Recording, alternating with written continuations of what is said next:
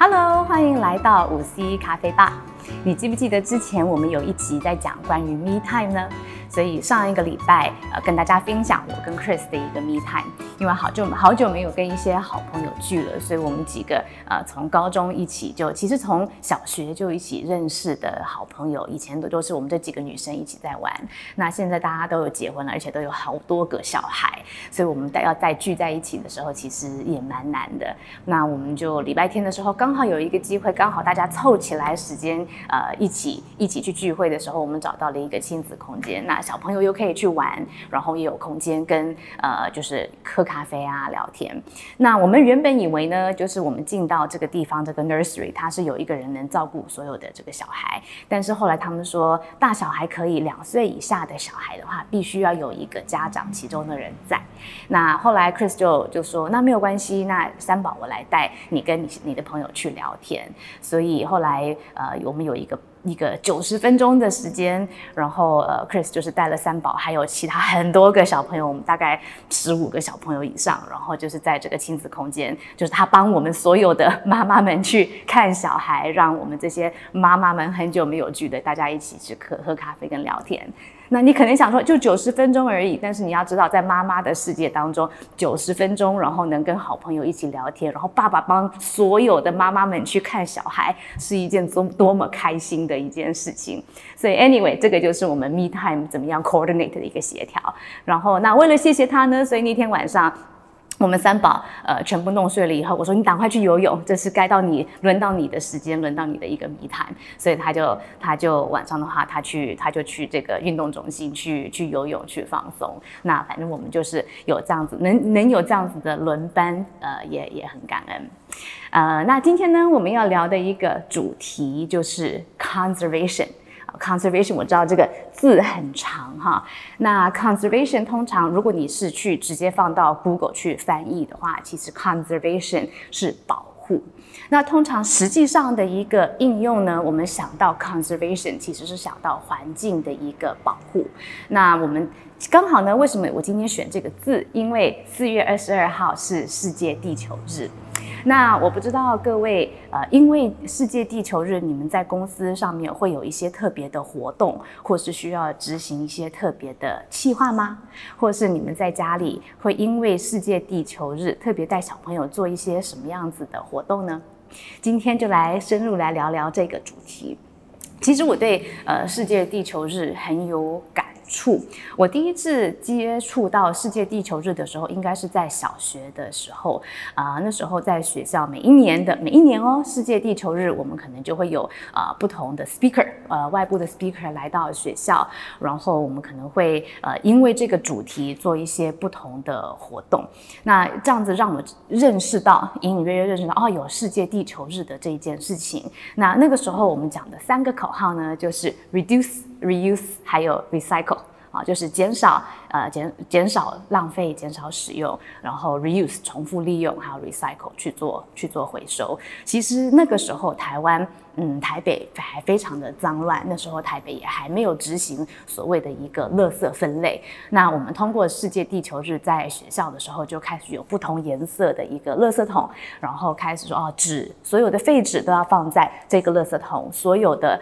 呃这个呃 can 这些瓶装的都是放在这个绿色桶，然后其他的 general waste 是放在一般的垃圾是放在另外一个位垃圾桶，就开始通过世界地球日来教我们怎么样去做。去做分类，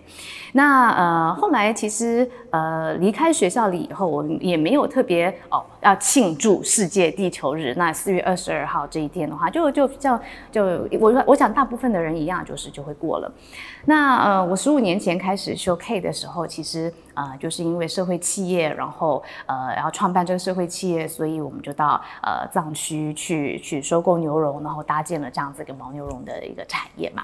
那呃，其实这个过程当中，我们那时候没有刻意说因为环保来做这件事情，那个时候是希望为藏区去提高当地的一个收入，才去才去做这件事情。但是我们所涉及的一个领域呢，是时尚产业。时尚产业其实是所有的产业当中第二大的污染。那因为它所用的一个原料相当多，我们说的原料的话，呃，像比方说我们很多的衣服，我们的一个来源，主要来源的话，如果天然材质呢，可能就是棉。那如果是非天然材质是化纤的话，那其实是来自石油。那这两个天然的原料是我们大部分衣服上所使用的原料，但是其实这两个都非常污染，因为啊棉田所需要吃的水，还有需要所需要吃的农药，其实是非常非常的多。然后那再来呢，如果是石油的这个一个产品的话，像如果你翻开衣服，之前有拍过一集 YouTube，就是你的衣服是用什么材质去做的。那如果你的衣服是用呃化纤，比方说亚克力啊，或是用涤纶的材质去做的话，那其实之后的一个回收，呃，它是不不会是天然降解的，而且从快时尚我们大量购买衣服的时候，这些衣服到底的去处是哪里，会变成是环境非常大污染的一个问题。那呃，所以我们因为在经营 Showcase，因为踏入了时尚产业，呃，我们就会就会一直要考虑到呃永续发展。的的这件事情，呃，那嗯，永续发展其实呃，跟大家普及一下、科普一下知识啊，就是永续发展，呃，最近大家会讨论很多的一个话题，就是联合国的啊 SDG 可持续发展目标。那联合国呢有十七个可持续发展目标，它要设计的领域非常的广，从呃扶贫到保护动物到呃就是经济发展、永续发展，它其实是方方面面的一个永续发展。那我们因为在涉及到这个领域讨论到永续发展的时候，其实有时候我们哎这些都是非常重要的概念跟理论，但是落到消费者的时候。消费者在乎吗？那又怎么样将我们在这方面的一个努力跟消费者去做沟通？所以世界地球日就会变成是一个呃，因为是世界地球日，呃，今年已经是第五十一年了，是从一九七零年开始，呃，从美国开始的一个运动。然后那通过世界地球日来召集各界，从学校啦，还有企业啦，大家。通过这一个节日来重视保护地球，所以每一年呢就只有一个主题，就是我们只有一个地球。那我们怎么样来保护这个地球？那这五十一年来，其实呃关于地球的议题。其实虽然都是在保护地球，但地球但是变迁的变化的非常多，因为我们对呃这个地球暖化啦，还有怎么样保护地球，或是地球所面临的一个问题，我们每一年的认识是越来越多。所以大家现在新闻上会看到，呃，地球暖化，或是我们最近台湾的话，就是呃旱灾嘛，就是很多地方都没有水。其实呃，或者说我们就是这这几年的话，我们都有非常多的一些天然的，全球都有非常多的天然灾害。其实都是在地球暖化，呃，这个气候变迁，这这这些主题是大家是非常是已经是非常熟悉的。这五十一年来，大家所讨论的话题，它的这个重点可能都是不一样，但是就是我们只有一个地球，我们怎么样去保护这一个地球？那以前在世界地球日的时候，啊，我们可能会呃办一些亲子活动啊，比方说我们会呃在百货公司啦，然后以前我们在百货公司有开店的时候，我们就会邀请我们的客户，然后带他们的小朋友一起来，我们用一些回收的回收品，拿回收的保特瓶盖啦，呃，或者是一些大家认为是垃圾，可能是这个吃蛋，我们买蛋它不是有那个蛋盒吗？就是拿这些日常的垃圾来。用它来去做创意，然后通过这种呃手做 DIY 的方式来告诉小朋友，呃怎么样？为什么呃节约，然后重复利用，还有回收是一件呃重要的事情，就是玩中学嘛。那这种概念的话，呃，我们甚至有带到藏区，我们有带国际学校的小朋友到我们藏区，到牧民家里面。那其实，呃，牧民他们是原生态，在西藏、在藏区的这些牧民，他们的原生态游牧民族的游牧习惯，呃，是非常是爱护地球、保护地球的。但是，当有一些呃，我们说现代物品进入，就比方说可乐瓶啦，这个水瓶，呃，这个泡面的等这泡面的这个保利龙的这个碗啊，这个竹筷子这些东西。进入到无论是游客带进去的，或是因为呃有有有小卖部，他们就是开始他们也开始吃这些素食的一些食品，这些带进到藏区的话，垃圾处理就会变成是一个非常大的问题，所以会看到一些不同的旅游景点，或是甚至在高山上，他们有了这些东西以后，他们到底怎么样去处理他们的呃的的垃圾？所以呃我们也会通过嗯就是带国际学校的学生，还有跟我们当地的牧民互相交流。互相一起去做手作，甚至我们在青海湖边啊，有有有一起去去捡垃圾。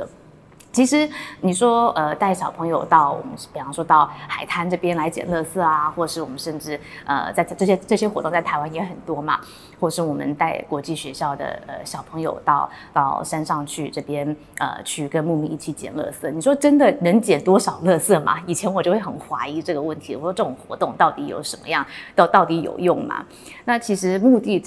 捡垃圾还是一个其次，其实教育的目的是教育的目的是是更重要。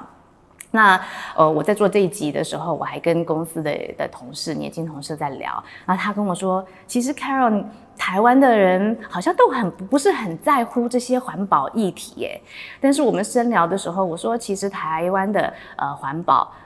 已经是做的在国际上做的是相当不错。那我们后来的一个结论就是，其实很多关于环保要该做的一些事情，我们都已经根深蒂固，变成是大家的一个日常生活习惯，所以不会特别觉得说这个是一个议题，或是这个是一个热点需要被讨论，因为这些都是一个。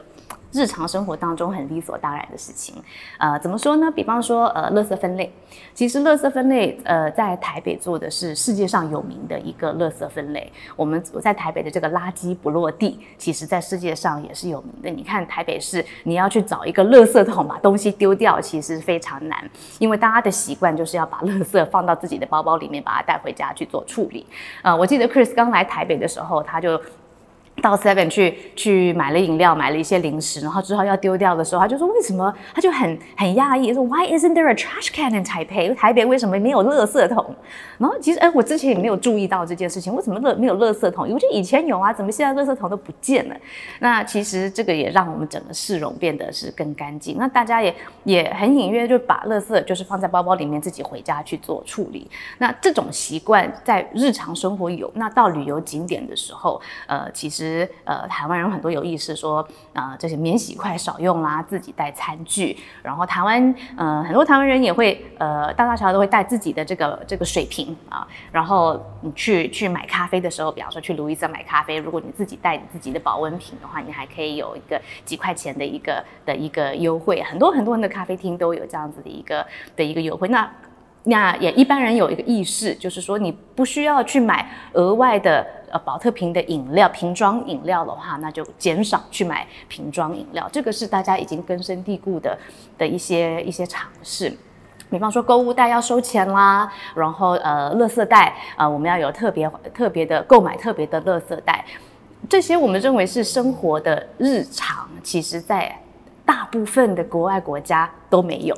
那 Chris 就说：“你不要看澳洲，你看起来它好像是一个非常环保或是生态的一个国家。他说这个国家一点都不环保，就很多人会有这样子的诉求。那虽然说它的这个天然的资源非常的丰富，但是在澳洲哪有什么样的一个垃圾分类？然后我跟他说，呃，用完电池的时候，我们电池用完的话，你不要乱丢，你也记得要到把我们电池回收到 Seven Eleven 去。他说台湾有这么方便啊，在澳洲的话，这个是不可能的事情。那跟澳洲也没有所谓。”的就是呃，你要自己带购物袋，或者是你购物袋要要要收钱。那甚至前一阵子，呃，中国进要把垃圾进口到中国的时候，澳洲变成是个澳洲非常大的问题，因为在澳洲之前处理的方式就是把自己的垃圾运到其他的国家，所以他自己并没有一个垃圾回收的机制。那一般的、一般的、一一般的呃一个一个市民，呃，大家都觉得说哦。亲近大自然很重要，但是日常的这个环保工作其实是并没有做得很好。那甚至像美国啊，美国呃好像觉得说哦，美国应该是对环保的意识是非常的推崇才对，没有错。但是在日常的生活当中，在美国最大的一个问题是过度消费，过度消费，因为。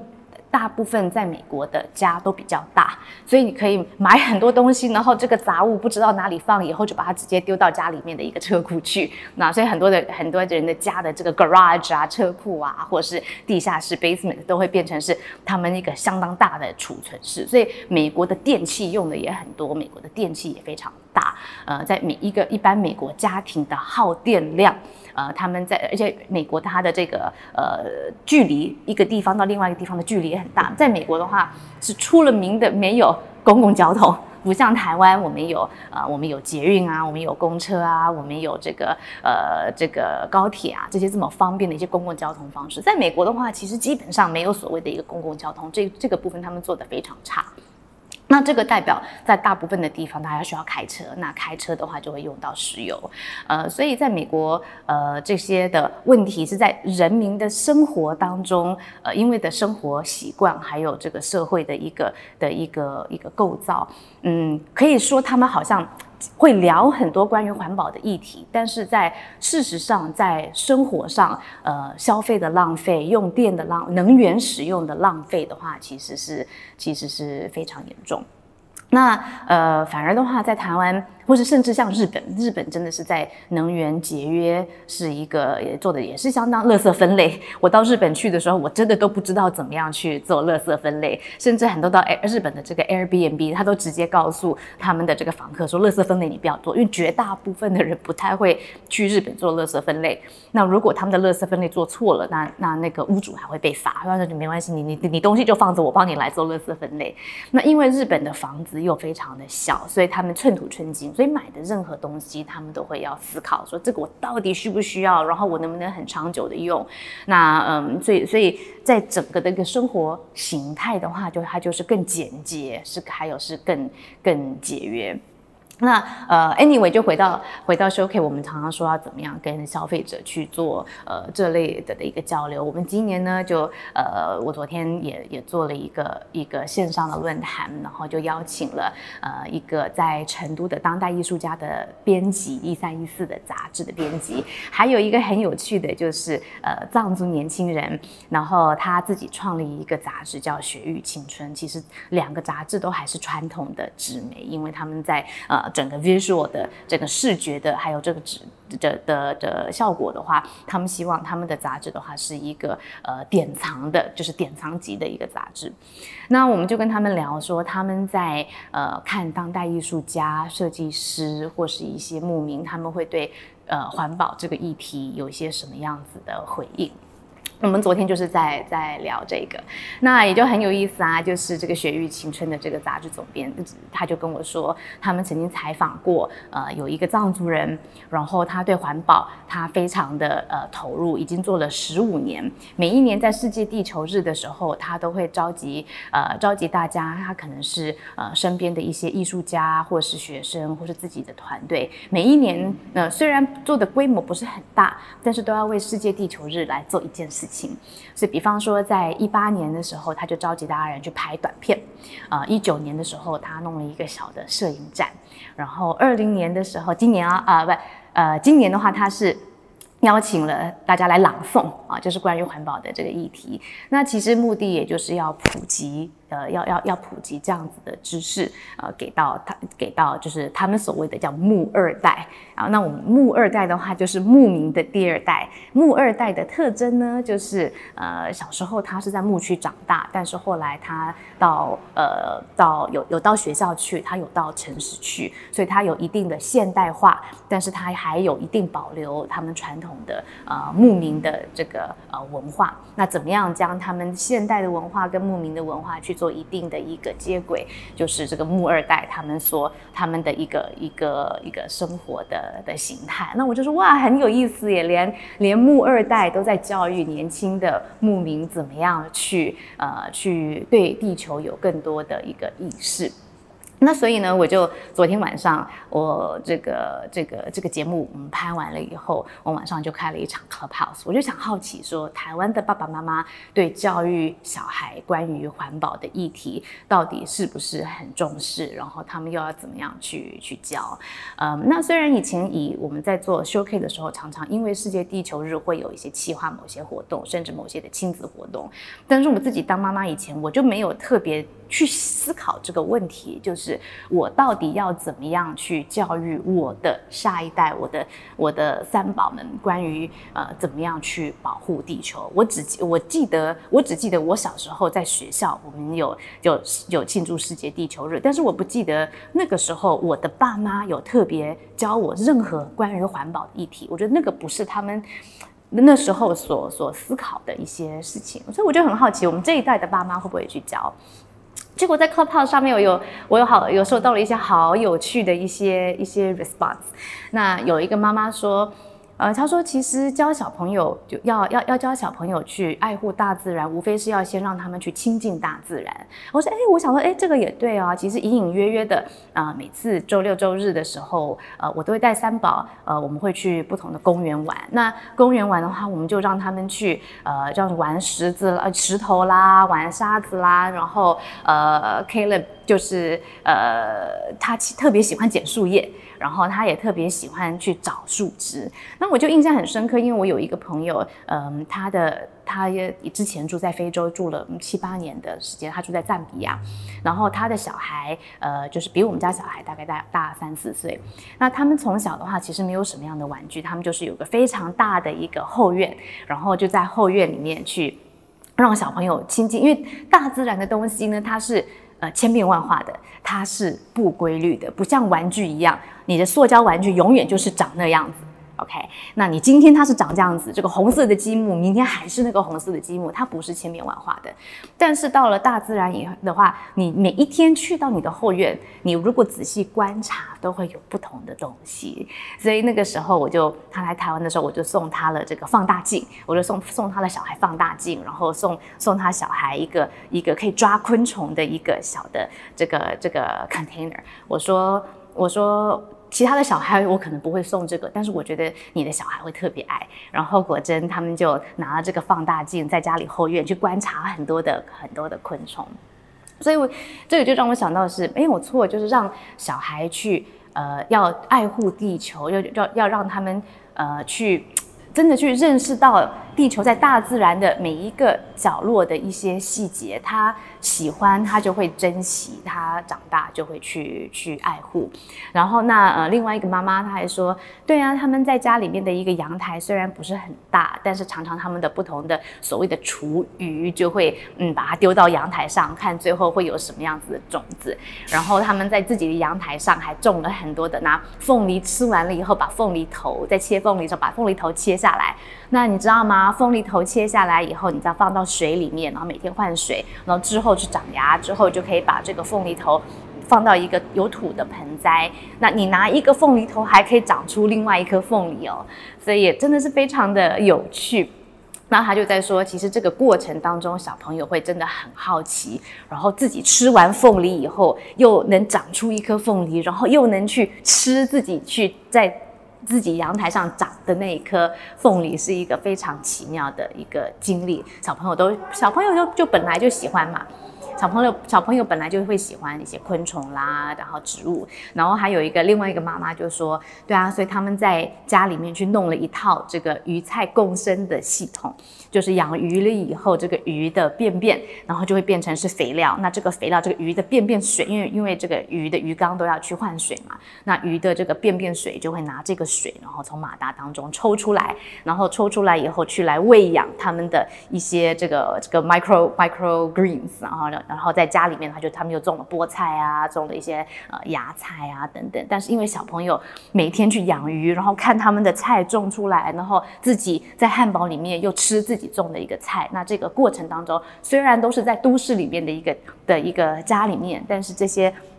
小小的细节都是日常，让小朋友可以呃认识大自然，然后爱护大自然，然后让他们去体会到大自然的一个奥妙，而不是每天都是在玩一些呃塑料的一些一些玩具。呃，那其他的一些可以教小朋友呃去认识地球的方法的话，那无非绘本也会扮演很重要的一个角色。那呃，我们在在工作上，其实呃，我也跟呃一家嗯一家社会企业一家 B Corp 叫绿然呃的去做合作。那他们呢也非常有意思，他们有出了一套一个绘本，叫就这个绘本叫是吃电怪兽在我家。那通过这个绘本，就是让小朋友认识节能。发现家里哪一些的电器，它的耗电量是很高。那通过这个吃电怪兽，它因为每一个这个故事啊，就是在说。家里每一个电器都会养了一只吃电怪兽，但是如果电器特别耗电，这个吃电怪兽就会生病，那小朋友就要去拯救家里的吃电怪兽，那让小朋友来认识到家里有很多不同的电器，然后电器如果呃开一直在开，每不需要的时候，其实可以把它关掉，不然的话，呃这个都是会非常浪费电，所以他们甚至也有在有这样子的一个定时器，教小朋友怎么样就是加这样子一个节能定时器，呃放在家里面可以去做这。些呃相关节能的一些工作啊，我们之前呃其实这些都是一些非常呃有意思的方式，无论是亲近大自然，或是呃甚至有在地球日的时候可能会有一些园游会啦，或者相关的一些活动，呃让小朋友在日常的生活当中用很快乐轻松的方式呃去去爱护地球。那但最重要呢，呃其实是家长的一个榜样。平常家长出去有有这个意识，说我们要随手关灯。平常有意识要带这个免洗筷，有意识要带这个保特瓶，呃，这个自己的一个水瓶出去少用保特瓶。呃，家长以身作则，怎么样去呃减低浪费，怎么样去节能减碳，是小朋友最好的一个一个模范。那呃，我想世界关于 conservation，关于呃环保的爱爱护地球，其实要我聊的话，真的可以聊很久很久。不过我们我想今天呢这一集就是主要是一些分享最近 Shoki 在做的一些事情啊，还有呢就是呃分享一些不同爸爸妈妈在教小朋友怎么样去啊爱护地球的一些经历，希望给你一些启发。那世界地球日的时候啊，或是更是平常的时候，也鼓励你能多找一些。方式让教育小朋友，因为他们是我们很重要的下一代。不要说我们怎么保护地球，是他们怎么样来捍卫我们地球。好啦，那今天就这样子喽。那最后的问题让大家思考的话，就是呃，你要怎么样教你的小朋友爱护地球喽？那如果你有一些更好的方法，比方说你有比凤梨种凤梨头更有趣的一些呃小技巧，欢迎到我们的爸妈充电站 FB 呃来留言，或是加入到我们 Clubhouse 的爸妈充电站。那当然也可以加入我的 IG，跟我们大家去来做交流分享。